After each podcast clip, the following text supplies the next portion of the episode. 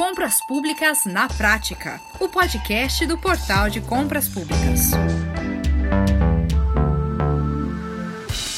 Olá, está começando o primeiro Compras Públicas na Prática do ano. Um novo ciclo de gestão se inicia nesse ano que é cheio de mudanças no setor de compras governamentais. Eu sou Max Gonçalves e hoje eu te convido a acompanhar um papo muito interessante sobre um tema muito importante para o setor de compras governamentais que precisa ser melhor explorado. Eu estou falando das certificações ISO no universo das compras públicas. Como as normas ISO podem qualificar as compras governamentais? Em especial as normas para gestão de riscos, anti-suborno e compliance, que são, respectivamente, as normas ISO 31000, 37001, 37301.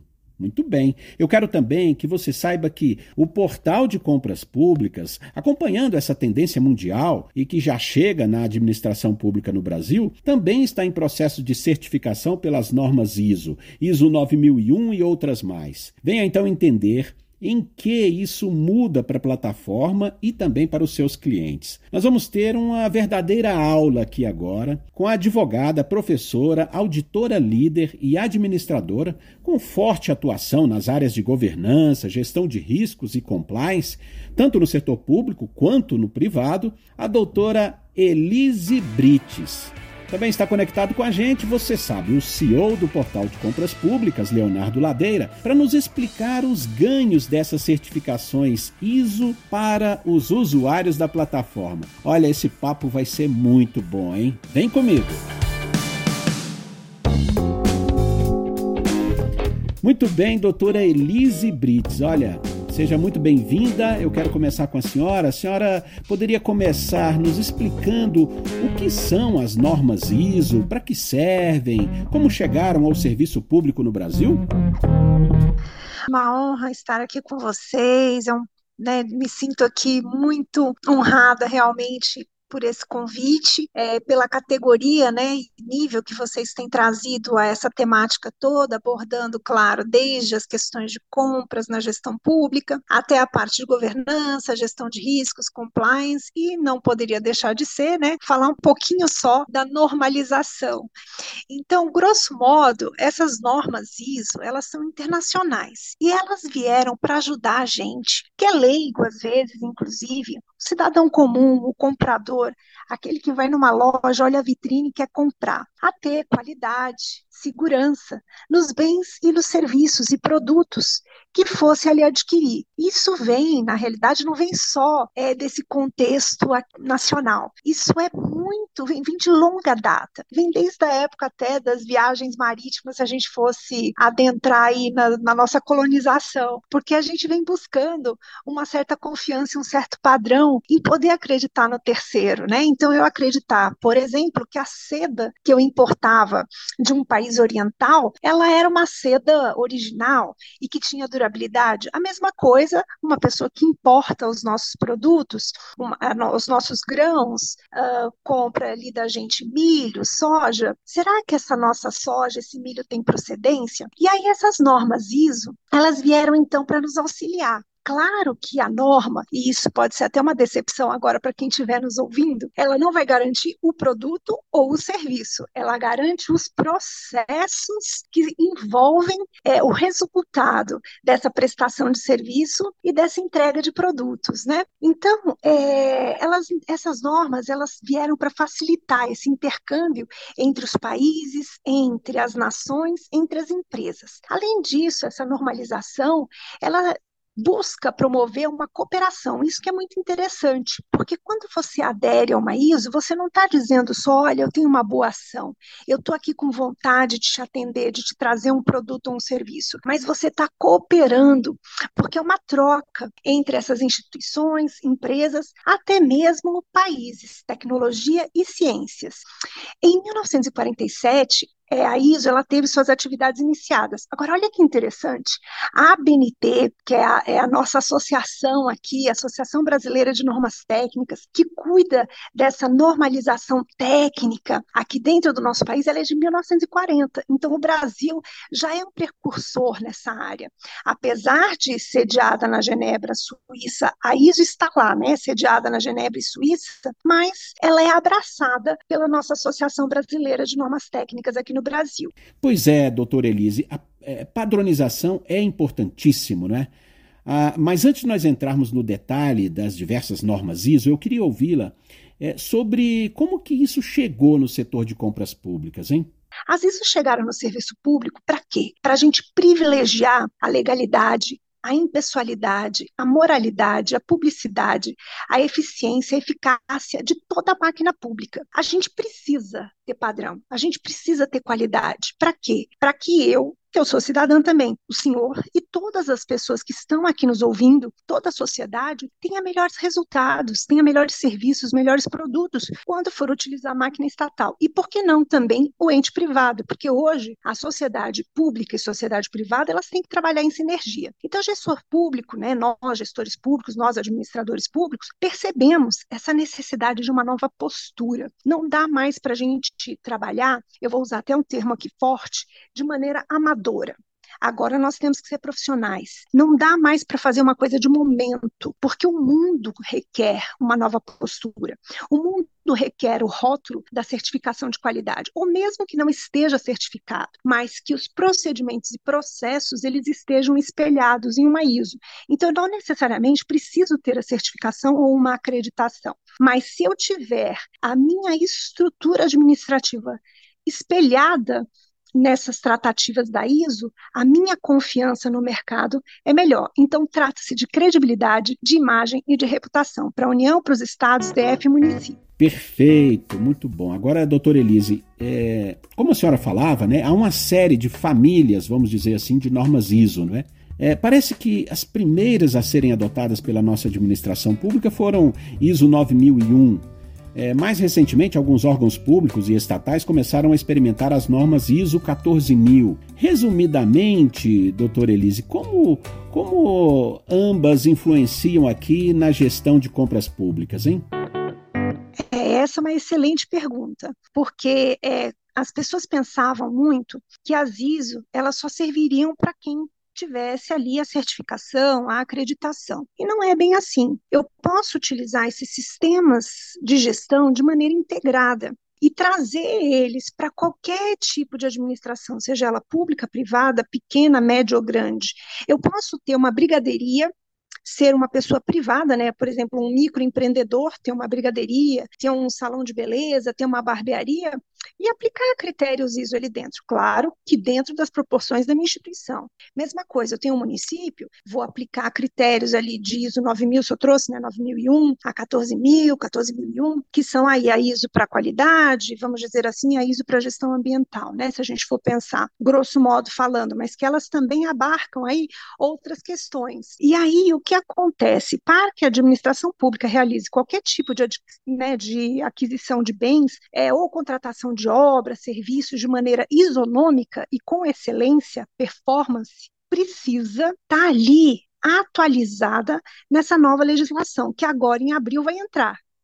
Agora, 2023 é o ano da nova lei de licitações, que já está em vigor desde 2021, mas que agora ela, vamos dizer assim, passou o tal do vacatio legis, né, como as pessoas dizem, e agora ela toma gás, ela pega força. E aí, o que, que acontece? Para que a gestão pública, então, ela consiga ali melhor adquirir, a própria nova lei de licitações determina que exista um planejamento das compras, que deve ser baseado na expectativa de consumo. Eu tenho que pensar o que, que eu estou consumindo, seja ele produto, serviço, o que, que eu estou querendo, e considerar a demanda. Isso já é um espelho interno, não está escrito na legislação, olha, copiamos isso da ISO, tá? Não, mas só que isso já é uma identificação com a ISO. Por quê? Porque um dos procedimentos de vários normativos internacionais, incluindo a ISO e as próprias, as próprias NRs que nós temos aqui também, vindas da ABNT internas, elas preceituam que a gente precisa de planejamento.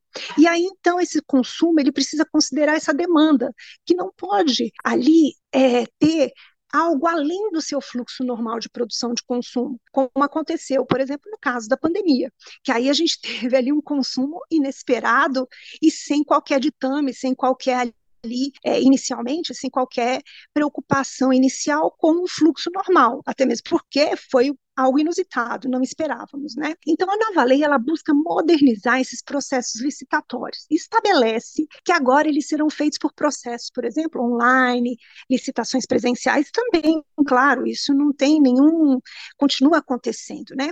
Mas o legislador, ele buscou evidenciar essa necessidade da postura de um ente público divorciado, esse ente público divorciado, separado daquela questão ideológica. Então ele traz mais o conteúdo jurídico, sim, claro, mas ele vai trazer o esforço da administração. E as ISO, elas espelham isso, elas espelham esse esforço. Então, só para resumir agora, porque eu trouxe a 9000, né, 9001, ela dispõe, então, sobre os critérios de qualidade, mas não critérios de qualidade, como eu disse, na entrega do produto e serviço efetivamente. Ah, esse produto ele é chancelado de qualidade, ah, esse serviço é chancelado de qualidade. Para isso, nós temos outros normativos e outras normas que podem ali aferir a qualidade. A ISO ela vai nos sinalizar se os processos e procedimentos instituídos eles estão aderentes ao sistema de gestão ali que está sendo solicitado e garante a qualidade então nos processos internalizados e procedimentos existentes em seu sistema de gestão.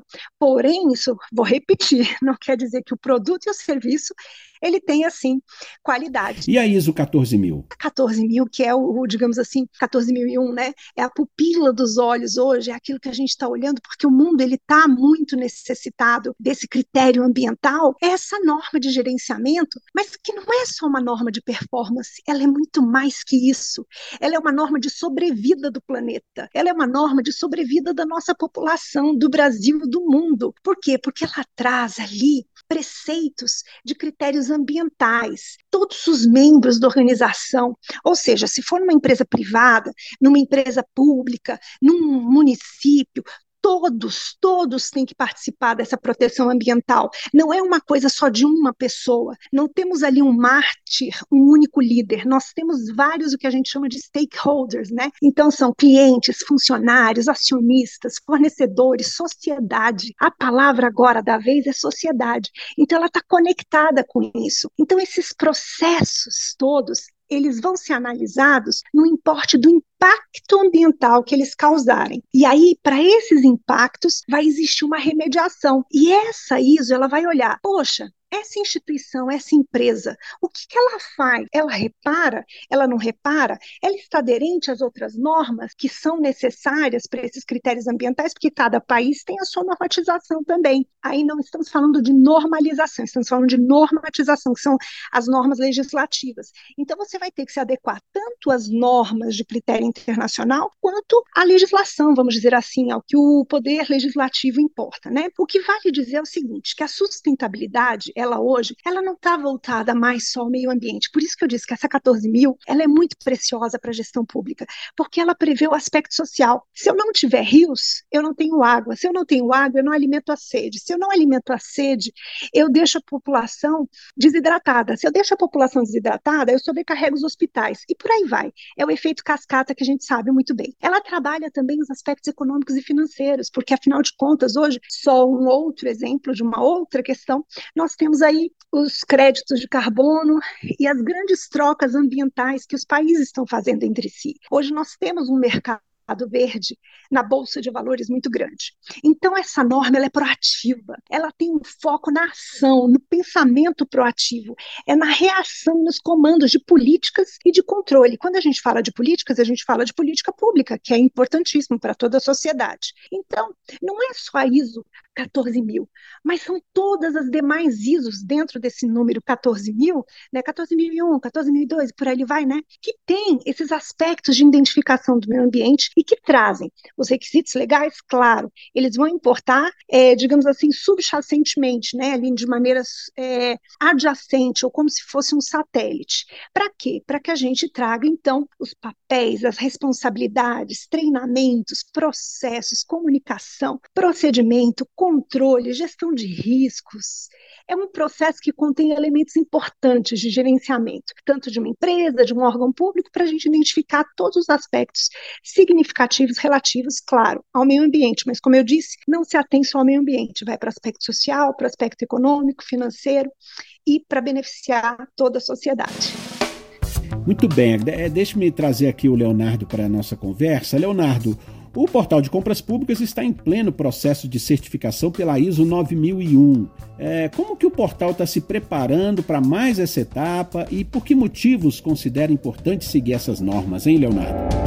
Vamos lá, Max. Quando a gente está falando em ISO, a gente está falando em conformidade e excelência. É, são preceitos que estão muito ligados com o dia a dia do portal. A gente já vem conversando a respeito disso há um bom tempo e a gente sempre teve dentro do mindset do portal de compras públicas a questão da excelência na nossa prestação de serviço. Agora, é muito fácil para uma organização, para uma empresa, dizer que é excelente ela mesma em alguma coisa, que está fazendo tudo certo, que está tomando os cuidados devidos nas áreas de atuação que são críticas para o negócio dela. Outra coisa completamente diferente é você dar literalmente a cara a tapa e chamar um consultor externo para fazer uma verificação disso e atestar se aquilo que a gente está falando que faz está efetivamente sendo feito. Esse é o papel da ISO. É a gente parar de dizer a gente faz tudo do jeito que tem que fazer e a gente começar a escutar de pessoas que são capacitadas e autorizadas a fazer isso, é, é que a gente está de acordo com o que a gente planejou e o que a gente precisa fazer é, para poder se dizer com um serviço de qualidade, com um serviço de excelência. Então, o portal, ao longo agora de 2023, uma das metas do nosso planejamento estratégico é exatamente dar esse salto parar de a gente só dizer o que, que a gente está fazendo e a gente buscar essas certificações externas para garantir para os nossos usuários que o, o, portal está tomando todas as medidas cabíveis dentro de três pontos que são fundamentais quando a gente fala numa prestação de serviço da natureza é, de um processo licitatório eletrônico, que é o que a gente faz. A primeira certificação que é crítica para o que a gente está buscando esse ano é, é a certificação ISO 27001, que é exatamente a certificação de segurança da informação. Ora, a gente já tem dentro da estrutura do portal de compras públicas um cuidado de segurança que eu chamo de, de cuidado de segurança em padrão bancário. O mesmo cuidado que alguém tem que ter com dinheiro, a gente tem com o dado do nosso usuário. É, de novo, não adianta eu dizer isso. Eu estou buscando, dentro do portal de compras públicas, a certificação através de entidades externas para dizer isso está de acordo. O segundo ponto é a questão da gestão de serviços, que é a ISO 20000. E, finalmente, a gestão da qualidade propriamente dita, que é a ISO 9001, que talvez seja mais conhecida da, da maioria da, da população. Dentro desses três enfoques, buscar o selo de, de certificação de excelência e de conformidade de, de forma internacional é muito importante para o portal, inclusive nessa nossa ambição de levar nossos serviços para além das fronteiras brasileiras, né, Max? A gente já conversou isso em outras, em outras oportunidades. É, Leonardo, agora, é, o que muda na plataforma a partir da adoção da, da ISO 9001, por exemplo? Já, já podemos aqui adiantar alguns pontos mais abrangentes, também essas outras é, certificações? Max, esse é um projeto que, que tá, já que começou no finalzinho do, do ano de 2022, que a gente pretende é, avançar durante o ano de 2023 a, a, fundo nele, e eu, talvez de maneira presunçosa, gostaria de, de dizer que muito pouca coisa vai mudar Por quê? Porque já são cuidados do nosso dia a dia. É claro, quando a gente traz uma, uma auditoria externa para fazer esse tipo de, de, validação, a gente sempre está sujeito a alguma, alguma situação, algum cenário, onde um consultor diga: isso aqui tem que melhorar. E a gente vai estar tá preparado para isso, tá? para atender toda e qualquer demanda que apareça.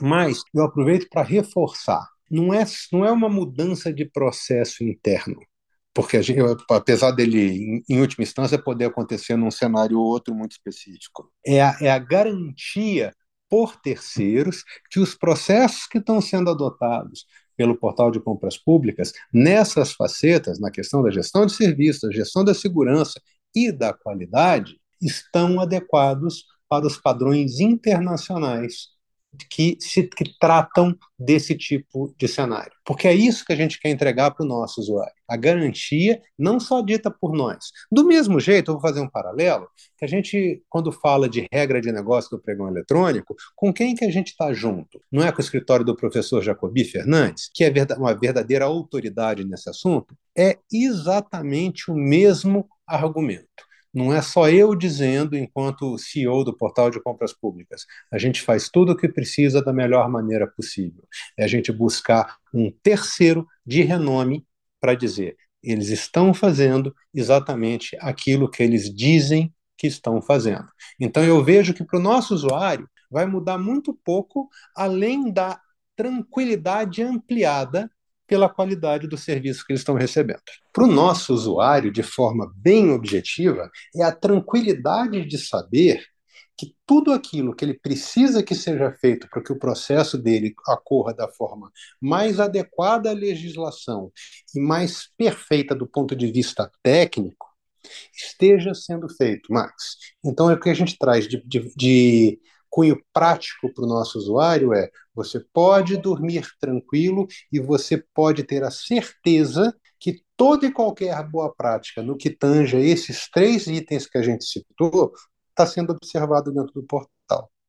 Isso é um trabalho que começou em meados do ano passado com, com uma, um assessment da KPMG, que fez um levantamento de todos os nossos procedimentos a gente validou passo a passo tudo que estava sendo feito. A gente documentou algumas atividades que não estavam adequadamente detalhadas em manual de serviço, que é uma exigência de, desse processo, e a gente finalmente está trazendo a auditoria externa mais uma vez para poder validar todo esse trabalho que nasceu de um assessment, que gerou toda uma revisão é, de da parte formal de processos internos dentro da companhia, para a gente buscar essa certificação agora nesses três selos que eu citei.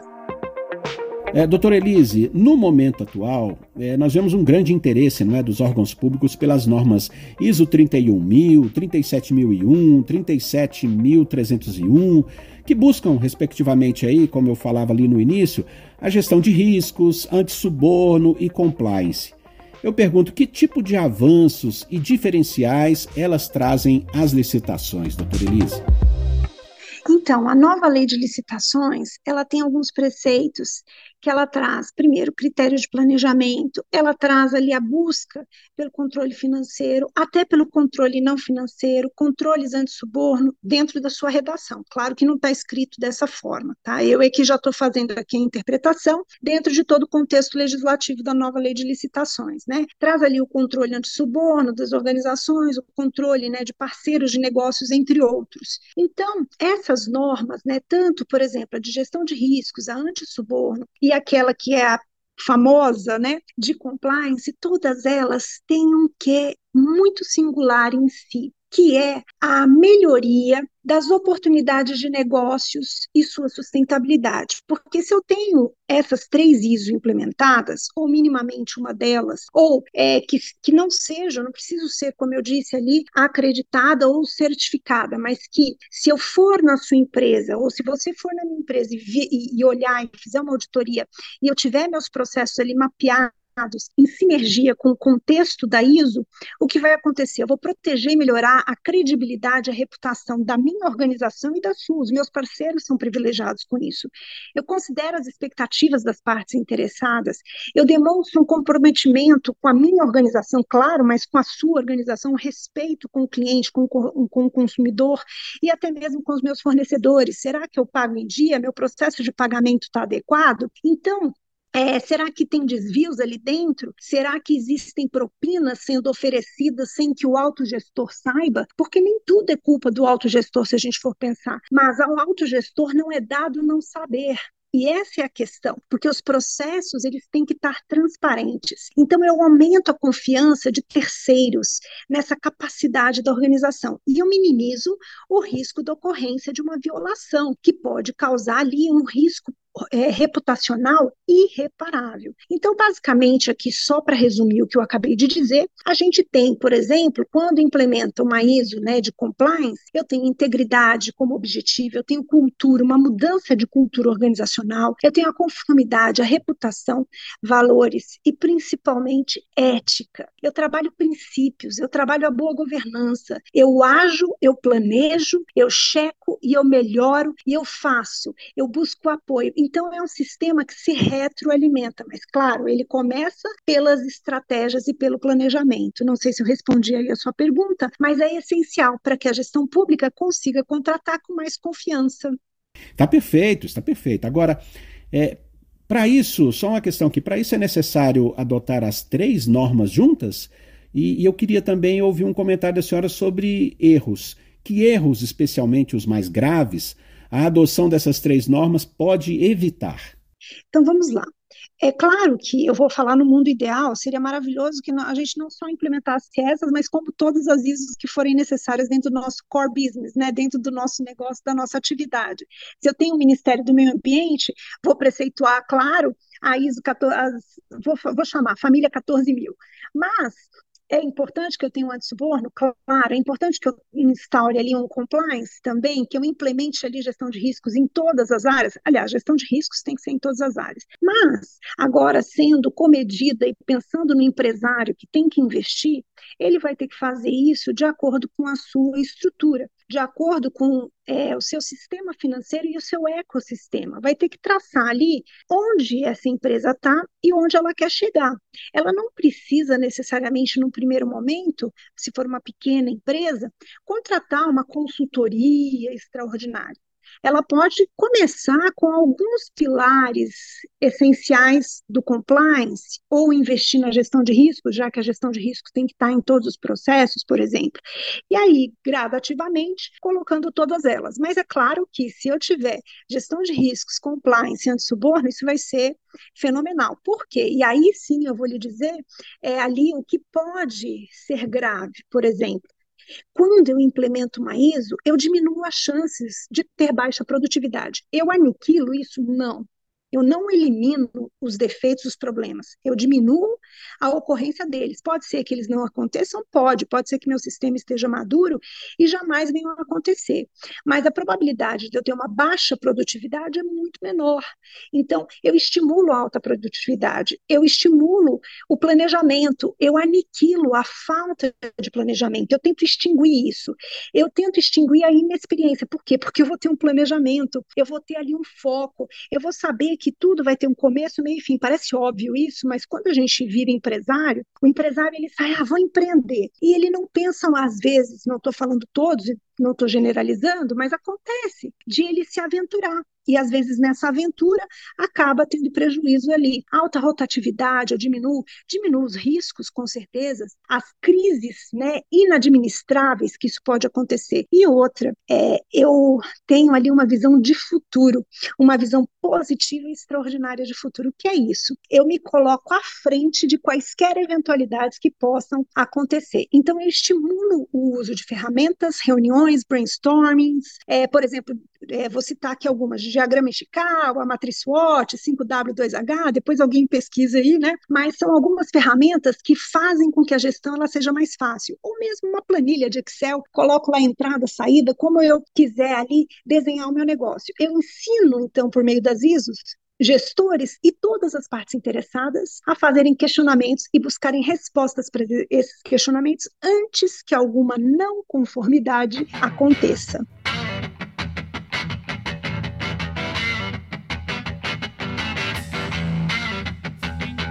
Muito bom. Agora, Leonardo, é... quais as vantagens e benefícios que essa certificação vai trazer para o portal e também para os seus clientes ali no dia a dia das licitações? Se me permite, eu vou além. É muito bom, de fato, é, é, é a, a, cereja do bolo de um monte de coisa que a gente tem, tem feito nesses últimos anos, mas eu entendo que, mais uma vez, é obrigação do setor.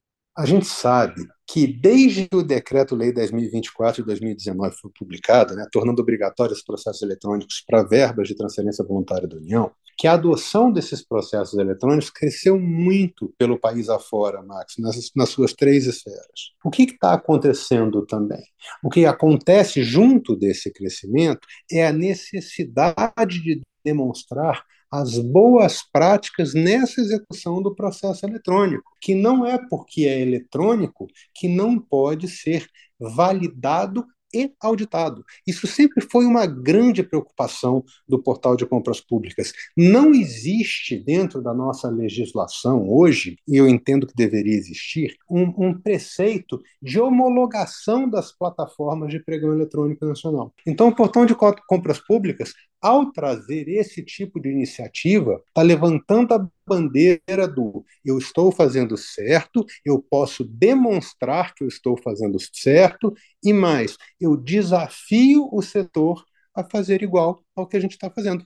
Porque é necessário, não só para o portal de compras públicas, Max, mas é necessário para o país. E essa certificação, cá entre nós, Max, ela existe em outros países. Por exemplo, na, União Europeia, essa certificação oficial ela é parte do processo da criação de uma plataforma de, de pregão eletrônico. Nessa ótica, eu considero que o Brasil ainda está em débito em relação ao resto do mundo na questão da, da, certificação das plataformas eletrônicas.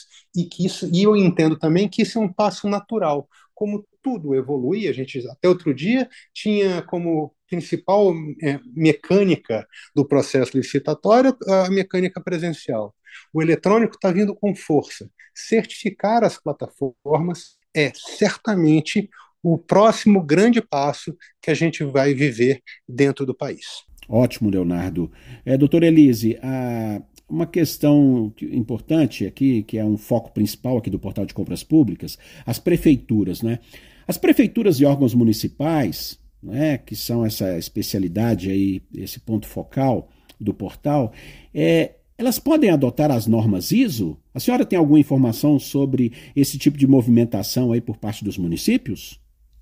Sim, elas não só podem, como devem, tanto municípios, estados, Distrito Federal e até a União. Claro que é, a gestão pública, ela, como eu disse, ela tem muita normatização, que é diferente de normalização, que são as normas aí, tanto as emanadas pela BNT quanto pela ISO, ou aí sincreticamente pelas duas instituições, né?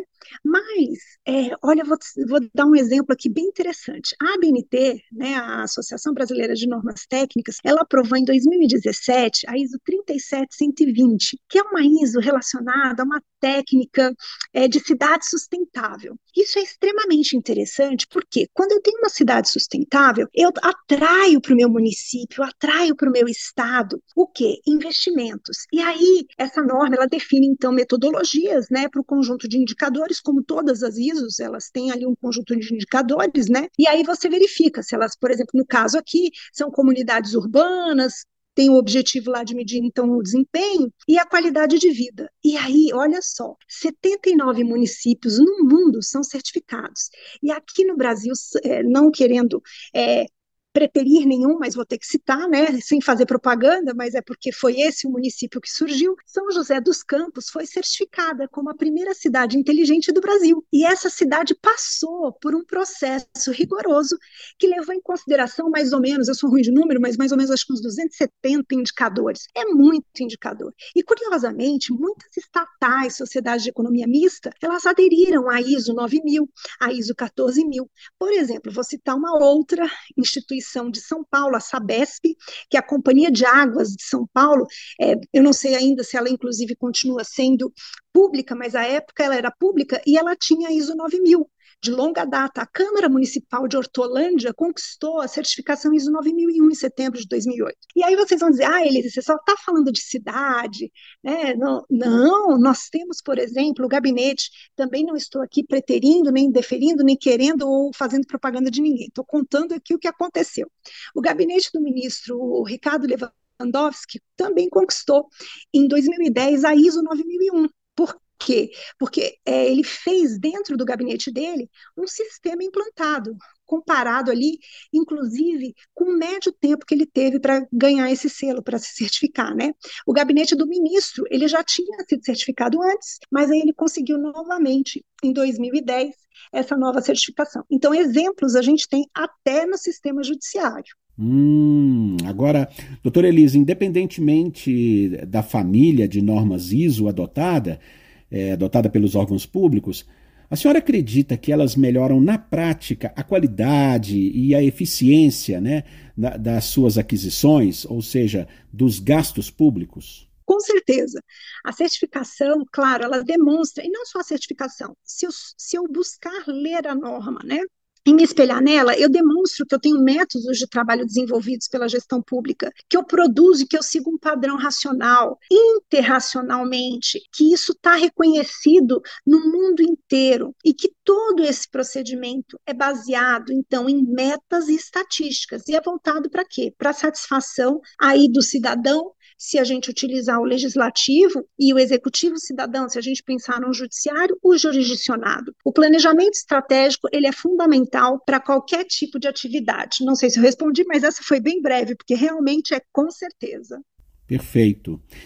Agora, como que como que a nova lei de licitações 14.133 de 2021, cuja obrigatoriedade de aplicação começa agora, em 1 de abril é, como que ela recebe a introdução dessas normas ISO, hein?